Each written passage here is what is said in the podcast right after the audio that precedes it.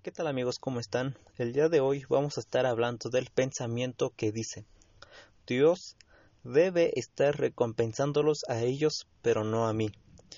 Una de las cosas que nos hace más infelices es cuando nos comparamos con los demás y con lo que ellos tienen. Cuando nos comportamos, nos desesperamos, así que vamos a cambiarlo hoy. Número 1. Dios tiene suficiente para todos. El Salmo 145, 16 dice que Él satisface el deseo de todo ser viviente. La recompensa de Dios para una persona no viene expensas de la recompensa de otra. Número 2. ¿Qué deseas? Libertad, alegría, provisión, una mejor relación con alguien. Él va a satisfacer tu deseo. Pídeselo a Él ahora mismo. Número 3. Fija esto en tu mente. Dios honra su palabra por encima de todo. Aférrate a su palabra y serás honrado con ella. Promoción, incremento y recompensas vendrán. Número 4. Quita tus pensamientos de ellos y ponlos en Él. Fija tus ojos en Jesús. Él es la fuente de todo lo que jamás puedas desear o necesitar. Toda buena dádiva viene de lo alto. Santiago 1.17.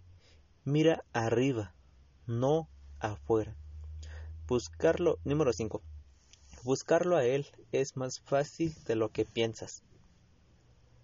El buscar a Dios no se trata de nuestro esfuerzo, se trata de mirar a Jesús como tu fuente y descubrir su forma de pensar y de mirar las cosas. Mientras pensamos a su manera, su palabra, creemos como Él. Nuestra fe se elevará. Manifestaciones vendrán. Eso significa buscarlo a Él. Mira las promo número 6. Mira las promociones o recompensas de otras personas como una predicción para la tuya. El testimonio de lo que Jesús ha hecho por alguien más es la profecía de que Él también puede hacerlo por ti. Número 7. Espera el favor.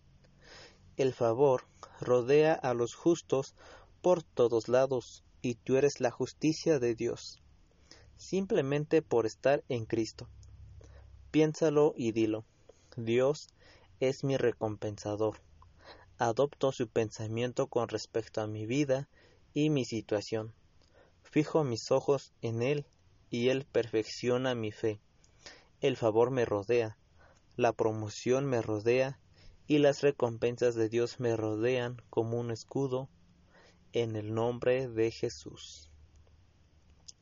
En Salmos 145, capítulo 16, nos dice, Abres tu mano y colmas de bendición a todo ser viviente. En Salmos 138, versículo 2 nos dice, Me postraré hacia tu santo templo y alabaré tu nombre por tu misericordia y tu fidelidad, porque has engrandecido tu nombre y tu palabra sobre todas las cosas. Hechos capítulo 12, versículo 2 dice, Puestos los ojos en Jesús, el autor y consumador de la fe, el cual, por el gozo puesto delante de él, sufrió la cruz, menospreciando el oprobio, y se sentó a la diestra del trono de Dios. Santiago capítulo 1 versículo 17 Toda buena dádiva y todo don perfecto desciende de lo alto, del Padre de las luces, en el cual no hay mudanza ni sombra de variación.